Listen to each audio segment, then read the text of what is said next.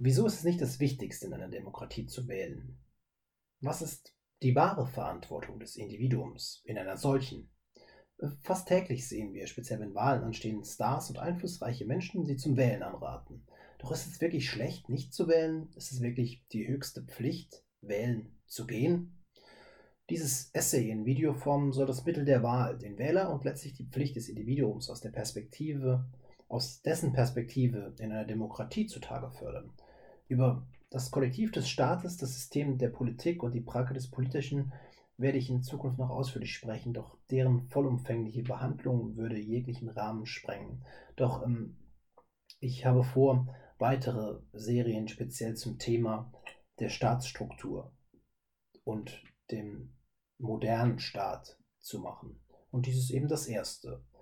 Nun, der Mensch ist dazu gezwungen, einen Sinn in der Welt zu schaffen bzw. zu sehen. Deshalb tut sich das Individuum so schwer mit chaotischen Systemen. In ihnen kann kein Muster, keine Regel und kein Sinn gefunden werden. Diese Systeme funktionieren, doch niemand kann wirklich verstehen, wieso. Millionen von Handlungen fließen in einer globalisierten Welt zusammen und bringen sich selbst zu einem Ausgleich. Doch ein solches System überfordert den tribalistischen Teil unseres Hirns, der immer noch groß ist, und lässt uns Angst verspüren was ein Verlangen nach Sicherheit produziert. Zuvor schaffte Gott Ordnung im Chaos oder die Idee, das, Ide das Ideal eines Gottes. Doch dessen Sterben ließ ein Vakuum zurück, in welches zu weiten Teilen der moderne Staat trat oder treten musste oder getreten ist. Dieser soll nun Ordnung im Chaos schaffen. Er soll Sicherheit gewährleisten, absolute Sicherheit. Und eben hier beginnen die großen Probleme. Dieses zu verstehen, können uns die Religionen unserer Welt oder dieses Problem, diese Probleme zu verstehen, dabei können uns die Religionen unserer Welt helfen. Die erste edle Wahrheit des Buddhismus ist nämlich hierbei hilfreich und zusätzlich ist sie recht eingängig. Sie lautet nämlich, alles Bedingte ist Leid. Da das Leben bedingt ist, wird dieses von Leid durchzogen. Nun kann sich in jeder seine Gedanken machen. Früher oder später begegnen wir Leid in unserem Leben. Das ist unumgänglich. Von Zeit zu Zeit sogar mehr Leid, als wir vermeintlich ertragen können. Sieht so ein sicheres Leben aus? Kein Leben ist sicher. Dieser Umstand macht seine Spannung aus. Bitten wir nun den Staat, Risiko und Leid zu reduzieren, müsste schon auffallen, was dies für eine lächerliche Forderung ist. In letzter Konsequenz kann der Staat uns freiheitlich enteignen, seine Überwachung ausbauen und unser Wirtschaftssystem zu einer Staatsökonomie machen. Doch eines kann er nicht. Er kann uns niemals vollkommene Sicherheit gewährleisten. Denn Sicherheit ist ein spirituelles Konzept, oder besser gesagt, die Akzeptanz, dass es so etwas wie Sicherheit nicht gibt, ist ein spirituelles Konzept. Nun kann der Staat aber nur auf der materiellen Ebene wirken. Denn seine Organe und Gremien setzen sich aus Menschen zusammen. Diese Menschen sind leider aber weder klüger noch weiser als der allgemeine Durchschnitt. Sie handeln und irren entlang ihrer Interessen und Bedürfnisse. Und tun sie dies auf der Ebene des Individuums, stellt Scheitern und Irren kein Problem dar. Das ist ein natürlicher, individueller Prozess. Ändert sich Handeln aber und wirkt auf der Ebene des Kollektivs, entstehen, entstehen nicht zu determinierende Probleme und Verwerfungen. Zwang wird das Mittel sein. Blut und Tod immer dessen Ergebnis. Deshalb ist es notwendig, über Verantwortung zu sprechen, über die Pflicht des Individuums in einer Demokratie. Die moderne Demokratie ist aus einem tiefen Glauben an das Individuum entstanden. Das Recht auf das eigene Leben ist in ihren bindenden Gründungstexten, also ihren Verfassungen, verbrieft. Doch mit diesem Glauben gehen Rechte und Pflichten einher, von denen nur eines, jenes auf das eigene Leben ist. Gehen wir etwas, gehen wir etwas anders an das Ganze heran. Viele von uns verbinden mit Demokratie das Recht zur Wahl und andere halten dieses sogar für eine Pflicht. Sprechen wir also über jenes Recht und gehen dem Ganzen auf den Grund. Die Demokratie zeichnet sich vordergründig durch das Recht zur Wahl aus. Dies ist leider eine falsche und, wie ich finde, gefährliche Annahme. Es ist nicht das Wichtigste in einer Demokratie, wählen zu gehen. Doch was zeichnet ansonsten eine Demokratie aus? Nun, wir kennen die Antwort. Wir haben sie zuvor schon besprochen. Es ist die Geburt des Individuums, die Souveränität desselbigen. Warum gibt es in anderen Staatsformen denn keine Individuen, äh, Individuen im eigentlichen Sinne? Nun, es gibt dort keine, einfach keine unumstößlichen Rechte und auch keine damit einhergehenden Pflichten, welche sich, welchen sich jedes Individuum verschreiben muss. Wir können viel über Rechte sprechen und dies möchte ich auch noch tun. Doch um den Kern der Demokratie verstehen zu können, ist es viel wichtiger, über Pflichten zu sprechen. Es ist nicht die höchste Pflicht eines Individuums in einer Demokratie wählen zu gehen. Mitnichten. Die zentrale Pflicht des Individuums in einer Demokratie ist es, Eigenverantwortung zu zeigen. Und diese Pflicht zur Eigenverantwortung wurde aus dem inneren Fluch des Individuums geboren. Dieser Fluch ist seine Limitation. Mit, diesem, mit dieser Limitation geht aber ein Versprechen einher, welches jedes Individuum im Stummen mit sich selbst ausmacht. Und dieses Versprechen treibt uns dazu, besser zu werden, besser zu sein, als wir es noch am Tag zuvor waren. Eben diese Stimme in uns, dieses unbewusste Gewissen motiviert die Pflicht der Eigenverantwortung. Und auf sie zu hören, ist letztlich die wichtigste Aufgabe eines Individuums in einer Demokratie. Eigenverantwortung, ein sperriges Wort. Wer übernimmt schon gerne Verantwortung? Niemand, wirklich gerne. Und doch sollten wir es alle tun. Wenn wir uns nämlich von unserem ureigenen Fluch und dem daraus erwachsenen, erwachs erwachsenen Versprechen abwenden, sind wir dazu verdammt, ein Leben im Missstand zu führen. Wir fühlen uns nutzlos und sehen keinen Sinn im eigenen Leben. Diese Gedanken bis zur letzten Konsequenz gedacht, hat unser Leben auch keinen Sinn, wenn wir, also das Individuum, keine Verantwortung dafür übernimmt. Wie wir am Anfang des Videos besprochen haben, muss der Mensch einen Sinn finden, um wirklich zufrieden, um wirklich glücklich sein zu können. Und sieht er keinen Sinn im eigenen Leben, dann stehen ihm dunkle Zeiten bevor. Dies alles gesagt, müssen wir aber über eine andere Sache sprechen. Wer übernimmt die Verantwortung, wenn diese nicht trotz aller negativen Konsequenzen vom Individuum übernommen wird? Nun, dessen Gegenteil, das Kollektiv. Zumindest wenn dies das Individuum zulässt womit wir zur Verantwortung in einem Staatssystem kommen. Die Verantwortungsübertragung von Individuen auf ein Staatskollektiv sorgt dafür die Dekonstruktion aller Verantwortung für das eigene Leben. Doch wo genau liegt das Problem, wenn nicht das Individuum, sondern das Kollektiv die Verantwortung übernimmt? Nun, in erster Linie fühlt sich das Individuum miserabel. Zumindest langfristig. Doch ist dies das einzige Problem? Ist das einzige Problem, dass, es, dass das Individuum nicht schafft, einen Sinn einen Zweck im eigenen Leben zu finden? Leider nicht, mitnichten. Ein Kollektiv kann niemals alle individuellen Bedürfnissen, äh, allen individuellen Bedürfnissen gerecht werden. Lassen Sie mich, um eben dieses Gerechtwerden zu erklären, etwas weiter ausholen. Mir persönlich wird zum Beispiel oft Zynismus vorgeworfen und Realitätsfremde, wenn ich Menschen nahelege, täglich einen Euro zu sparen, und dann am Ende des Monats 30 Euro in den Aktienmarkt zu investieren. Meiner Meinung nach muss dies möglich sein. Zur Not muss eben einmal im Monat zwei bis vier Stunden mehr gearbeitet werden. Zynisch ist es den Menschen dies nicht zu sagen und ihnen Hoffnung zu machen, dass sich ein anderer um ihre Probleme kümmert. Diese Hoffnung ist zynisch, denn sie verfolgt nur ein einziges Ziel, das Kollektiv mit mehr Macht aufzuladen und den Begriff der individuellen Verantwortung endgültig aus unseren Köpfen zu streichen. Gelingt dies, offenbaren sich unzählige tiefgehende Probleme. Denn ein System ohne individuelle Verantwortung ist eines des Totalitarismus. Denn nur ein Diktator kann letztlich die Illusion von kollektiver Verantwortung am effizientesten oder überhaupt aufrechterhalten. Denn selbst Menschen in Schlüsselpositionen übernehmen keine Verantwortung. Dies ist das Problem des Politischen selbst. Politiker haben die Fähigkeit zu denken zuweilen verloren, wirklich zu denken. Zumindest die meisten von ihnen. Sie rennen stattdessen eine Art ideologische Software und sind empirisch beweisbar zu einem entscheidenden Teil nur an der nächsten Wahl interessiert. Diese Tatsache wurde schon von James Buchanan im Zuge der Konzeption seiner Public Choice Theory aufgedeckt. Es gibt aber hierüber hinaus von Politikern nichts Originelles zu hören.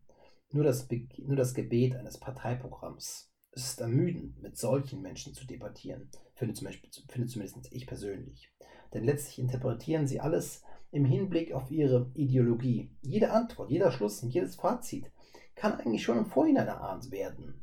Es ist, wie es Alexander Solzhenitsyn sagt, äh, Ideologen besitzen eine Kurbel an ihrem Kopf und dreht man daran, kommt immer wieder der gleiche Wortbrei heraus, was eine Debatte unnötig werden lässt. Somit ist die individuelle Verantwortungsübertragung auf ein Kollektiv immer ein Hin zur Ideologie. Das Kollektiv operiert auf der materiellen Ebene und versucht hierdurch die Probleme der Menschen zu lösen. Mit dem Kollektiv meine ich hier den Staat. Dieser kann nämlich nur auf der materiellen Ebene Dinge bereitstellen. Wie sollte er spirituell arbeiten? Verstehen Sie das Problem? Nun sprechen wir über das Materielle. Die materielle Freiheit des einen ist jedoch immer die Pflicht eines anderen. Dies vergessen wir zuweilen. So werden zum Beispiel in einem allgemeinen und freien Gesundheitssystem, wie wir es haben, Ärzte irgendwann zu Sklaven. Wir glauben, dass ihre Arbeit, ihre Arbeitskraft uns allen dienen soll. Dies ist speziell mit den Assistenzärzten in Deutschland geschehen. Ich bin der festen Überzeugung, dass wenn wir Kinder in der Schule speziell ökonomisch besser bilden würden, würden eben diese Assistenzärzte, die zuweilen Hungerlöhne verdienen, dies nicht tun. Und dann hätten wir ein Problem. Nun offenbart sich aber ein zweites. Durch die flächendeckende Kinderbetreuung, die nun schon in verschiedenen Kommunen verbrieftes Recht ist, steigen die Pflichten der Erzieher und Erzieherinnen. Sie können ja mal gerne in einen Kindergarten gehen und können dort äh, nachfragen, wie es dort zu den, den, äh, den dort angestellten Arbeitskräften geht. Diese werden auch irgendwann in einem solchen System zu Sklaven. So ist es immer, wenn eine kollektive Freiheit oder ein Recht gewährt wird, welches materieller Natur ist. Wir sehen nicht, dass jede kollektive Freiheit die Verantwortung eines anderen ist, entweder die eines Assistenzarztes, eines Arztes oder einer Erzieherin oder eines Erziehers. Doch wieso schadet gerade dies der Idee der Demokratie und macht Wahlen sogar nicht nur nicht zum Wichtigsten an Demokratie, sondern sogar gefährlich.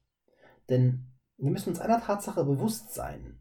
Die wenigsten Diktaturen werden mit Gewalt errungen. Zumindest nicht für lange. Die langanhaltenden werden durch Wahlen erschaffen. Die Menschen wählen sich in den Totalitarismus. Diese Tatsache muss uns eine Warnung sein. Und der beste Schutz dagegen ist Skepsis gegenüber der Allokation von Macht im Kollektiv. Diktaturen werden gewählt. Dies im Hinterkopf, wieso kann eine Demokratie dennoch alles überleben? Nun, sie besitzt als einzige Staatsform einen eingebauten Mechanismus zur friedlichen Veränderung. Monarchien und Diktaturen, also eher totalitäre Regime, sind statischer. In solchen Systemen sind nur gewaltsame Veränderungen möglich.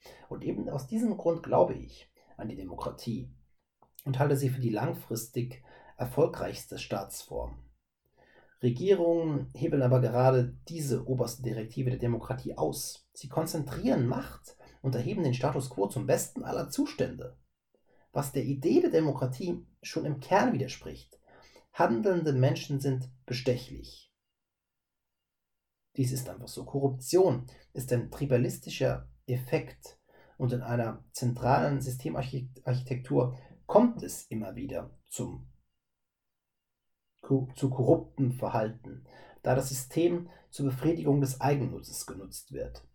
Doch wer allokiert diese Macht immer zentral? Also das Problem ist nicht der, die Korruption an sich, denn sie ist ein Faktor, der nur schwierig bis überhaupt nicht aus der Gleichung herausgekürzt werden kann. Es ist das System an sich. Wer allokiert die Macht in diesem System zentral? Nun, wir alle. Unser Wunsch ist es, dass Politiker etwas verändern, die Dinge besser machen, die Dinge für uns besser machen. Jedoch stellen wir hierbei eine einzige Frage nicht. Verändert Politik wirklich überhaupt irgendetwas? Um etwas zum Besseren zu verändern, fehlt dem gemeinen Politiker meistens die Macht. Und das ist auch gut so. Doch es, weil unser System einfach nicht so funktioniert. Top-Down-Veränderungen, also von oben herunter, sind in einem dynamischen System unmöglich da all die Determinanten überhaupt nicht berechnet werden können, wird es doch versucht, kann niemand wirklich sagen, welchen Einfluss diese Veränderung haben wird. Bottom-up, also durch Adaption, ist die einzige, also von, oben, von unten nach oben, durch Adaption, ist die einzige Möglichkeit, es zu verändern. Langwierige so, sogenannte Adaptionen und Systemaktualisierungen können nur dadurch erreicht werden. Politik kann niemals gestalten, nur Rahmenbedingungen setzen. Eine Demokratie kann es niemals leisten, etwas zu verändern. Wenn sie verändern könnte, würde es sich nicht mehr um eine Demokratie handeln. Sie kann, und es geht sogar weiter, sie sollte nicht gestalten, da jede Handlung auch Scheitern beinhaltet. Und too big to fail war immer schon eine schlechte Grundphilosophie, die wir eigentlich in der Finanzkrise ablegen sollten. Denn eines sollten wir uns bewusst sein, ein Unternehmen kann scheitern, ein Individuum kann scheitern, doch scheitern Staaten, was geschieht eigentlich dann? Deshalb spreche ich mich auch gegen jedes basisdemokratische Konzept aus, da Basisdemokratie nur wenig mit Demokratie zu tun hat, auch wenn, wir, auch wenn dies paradox klingt. Doch Basisdemokratie ist der tiefe Wunsch nach Veränderung, nach Veränderung durch ein Kollektiv. Zu diesem Wunsch ist die moderne Wahl verkommen. Die Menschen wählen aus Eigennutz. Sie wollen das Kollektiv nutzen, um sich selbst dienen, um sich selbst zu dienen, was im Grunde nach schon korrupt ist. Denn letztlich sollten wir große Ideen nicht für unsere eigenen Ideologien missbrauchen. Die moderne Demokratie ist wie gesagt, aus einem tiefen Glauben an das Individuum entstanden und nicht aus einem kollektivistischen Ansatz heraus. Demokratie ist die Idee der Dezentralisierung von Macht auf die eben genannten Individuen. Denn Zwang funktioniert in einer aufgeklärten Gesellschaft nicht. Hierfür gibt es zahlreiche Beispiele.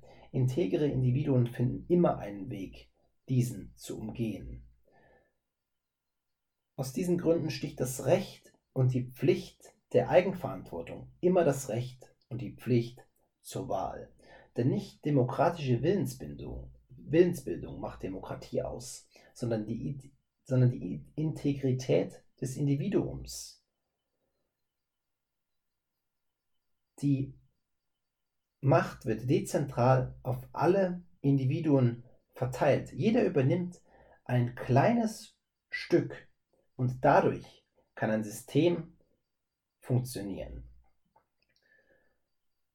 Ansonsten kann es im schlimmsten Fall dazu führen, dass man sich einem Superstaat ausgesetzt fühlt, der alles und jeden kontrolliert und dabei die Dinge nicht besser, sondern immer schlimmer macht. Der Staat an sich ist kein Superindividuum, dies müssen wir verstehen. Er kann niemals Träger von Rechten und Pflichten sein, weil er aus Individuen zusammengesetzt wird und kein Individuum an sich ist. Nicht, zumindest nicht im gleichen Ausmaß wie ein wirkliches Individuum. Und eben aus dieser Tatsache ist das 13. Prinzip der Antitorheit entstanden. Welches lautet, das Politische ist kurzfristig und materialistisch orientiert. Doch jede kollektivistische, materielle Freiheit ist eines anderen Pflicht bzw. Verantwortung. Der Staat ist kein Superindividuum und kann niemals effizient die persönliche Verantwortung des Individuums übernehmen.